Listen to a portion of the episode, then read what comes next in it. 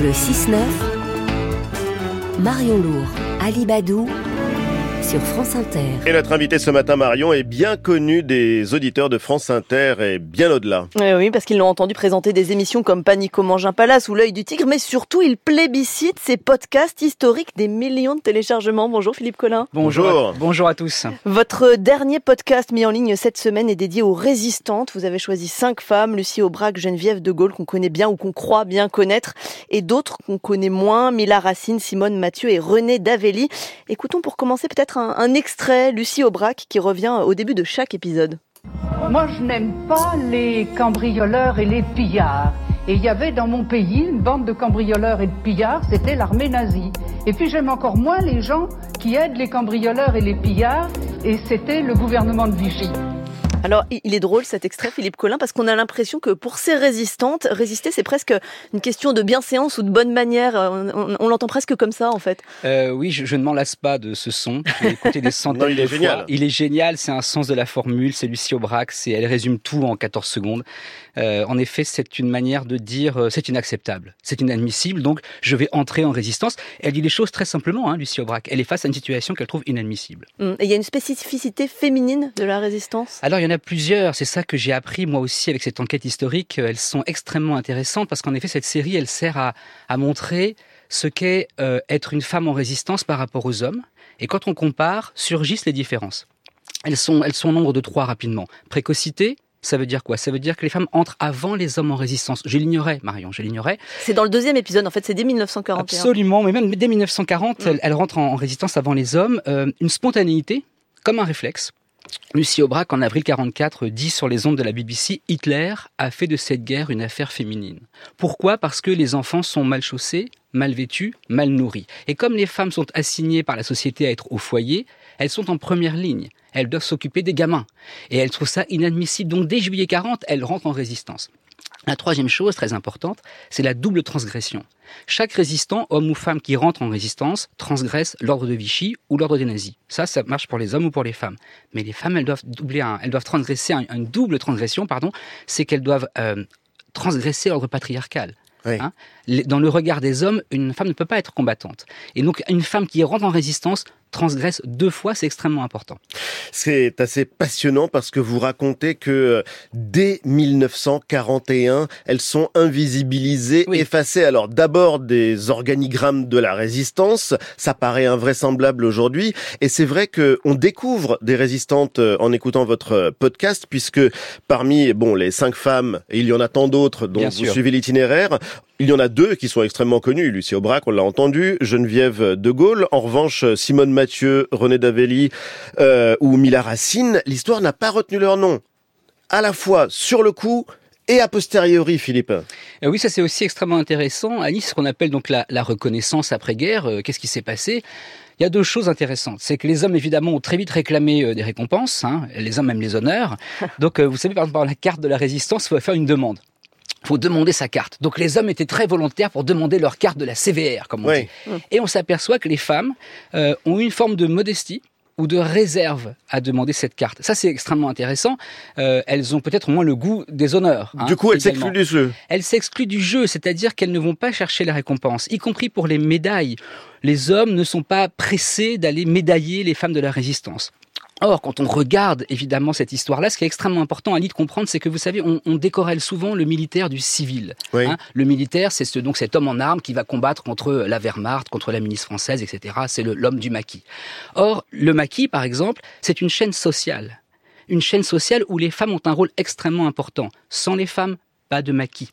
Expliquez-nous ça. Eh bien, c'est très simple, c'est-à-dire que les maquis euh, sont des lieux extrêmement euh, secrets, protégés et menacés par l'occupant. Et il faut le ravitailler, le maquis. Il faut en prendre soin. Il faut euh, parfois mettre des informations entre un maquis et un autre.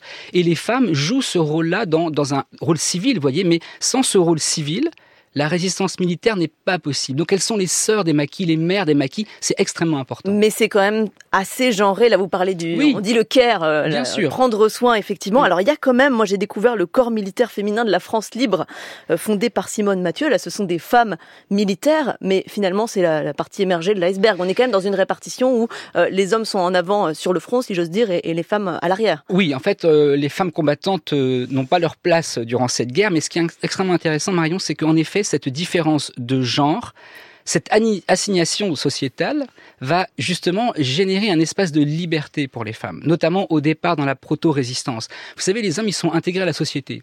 Donc ils se disent tout simplement, si je deviens résistant, qu'est-ce que va penser mon patron, par exemple? Vous voyez, les femmes, dans cette assignation de rôle, elles ont une forme de liberté. Et donc très vite, elles rentrent en résistance. Elles Vous se disent quand même que va penser mon mari, éventuellement? Bien sûr, mais vous voyez, ça c'est intéressant parce qu'elles ne le disent pas pour la plupart d'entre elles. Au départ, elles ne disent pas à leur mari. Et d'ailleurs, beaucoup de maris sont absents parce que 1 million 800 000 prisonniers de guerre. Oui. Donc les hommes ne sont pas là aussi à la maison. Donc euh, c'est important aussi. Mais ce qui est euh, aussi passionnant, c'est que quand on parle d'entrer en résistance, on imagine ce geste extrêmement courageux.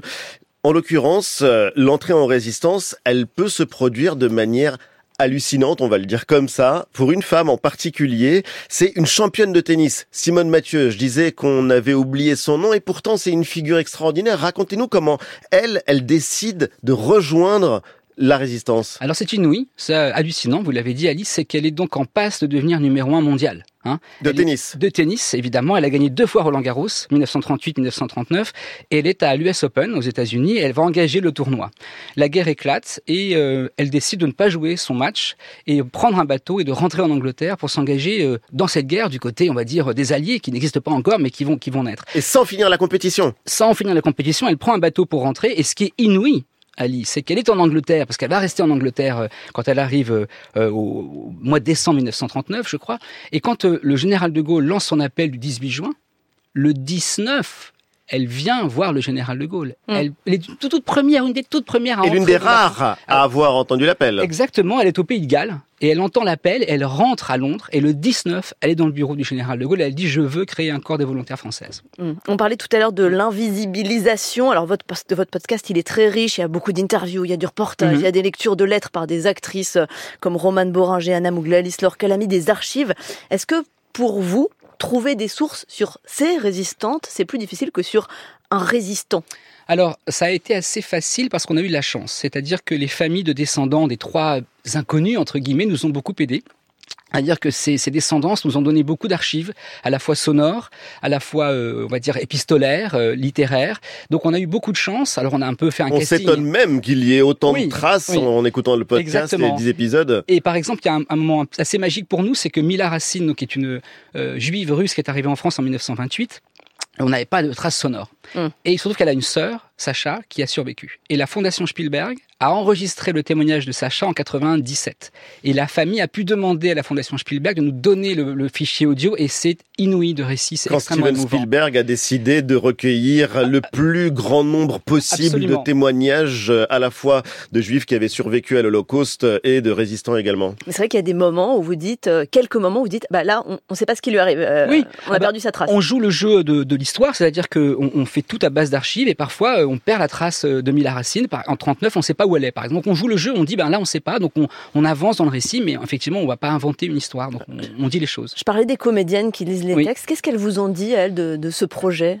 Elles l'ont vécu comment? Elles ont été extrêmement présentes, elles ont été extrêmement euh, concernées, euh, et je les ai trouvées absolument euh, fantastiques parce qu'elles ont pris le temps de nous appeler euh, pour comprendre qui étaient ces personnages, pour les porter dans leur voix. Et aujourd'hui, elles donnent euh, effectivement cinq caractères extrêmement Elle les précieux. incarne. Oui, oui, complètement. Alors c'est que des lectures, Ali, hein, mais elles les incarnent quand même. Oui, mais vous venez de prononcer un mot qui revient régulièrement dans votre podcast et qui peut surprendre euh, l'auditeur, c'est le mot personnage. Oui. Vous dites rarement, euh, bon, enfin, autre chose pour Oui. les qualifier. Héroïne, par Voilà. exemple. Bah, je ne voulais pas dire héroïne. Vous ne vouliez pas, pourquoi non, parce que quand on fait de l'histoire, on peut pas dire héroïne. Et j'avais peur qu'en employant ce mot, ça puisse froisser les historiens qui travaillent avec nous sur ce projet depuis des mois. Donc ce sont pas des héroïnes, ce sont des personnages d'un récit. Euh, et donc on raconte une histoire, on peut trouver ce destin exceptionnel on peut les trouver héroïques quand on est auditeur, mais quand on fait un récit, on se dit, ben non, ce sont des personnages de notre récit. Voilà. Et c'est assez extraordinaire. Il y a une euh, citation euh, que j'aimerais bien que vous euh, nous expliquiez. L'honneur n'est pas un raffinement, c'est un instinct comme l'amour. Chacun le fait à sa manière. La phrase, elle est de Georges Bernanos et c'est une manière de raconter quoi? Que la résistance, finalement, elle est plurielle.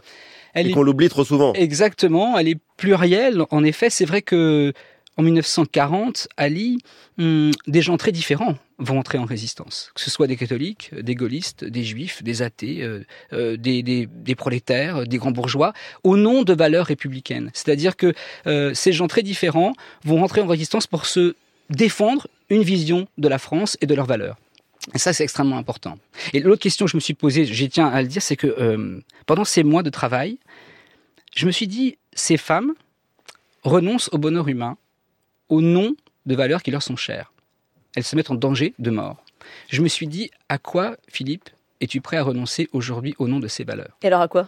Eh ben, je n'en sais rien, Marion, mais je pose la question à moi-même et à vous tous. Mmh. À quoi sommes-nous prêts à renoncer?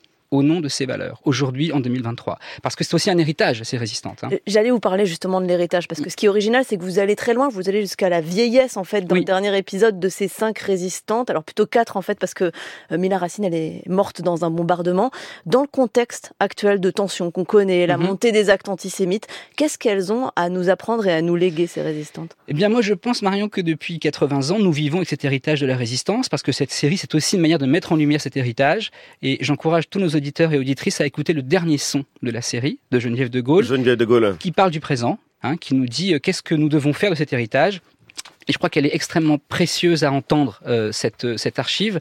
elle nous dit sans doute qu'en effet, elle, elle sait jusqu'où ça va trop loin. Voilà, je, je résume le son, mais écoutez-le, je ne veux pas le déflorer à l'antenne parce qu'il est très fort, mais écoutez ce son parce qu'il nous dit peut-être ce que nous sommes aujourd'hui et ce que nous pouvons être les uns les autres en étant très différents mais en étant ensemble. Mmh. Une forme de, mode d'emploi pour aujourd'hui. Exactement. Philippe, Collin avec nous ce matin pour son podcast Les Résistantes en, 10 épisodes. C'est passionnant, mis en onde par Violaine Ballet et Juliette Medevielle, un podcast disponible en avant-première sur l'application Radio France. Vous alliez dire un mot? Je les remercie toutes les deux. Violaine et Juliette, elles sont très importantes. Elles ont fait un beau travail. Un travail extraordinaire. Merci, de nous avoir répondu ce matin. Merci à vous. Merci à vous. À bientôt.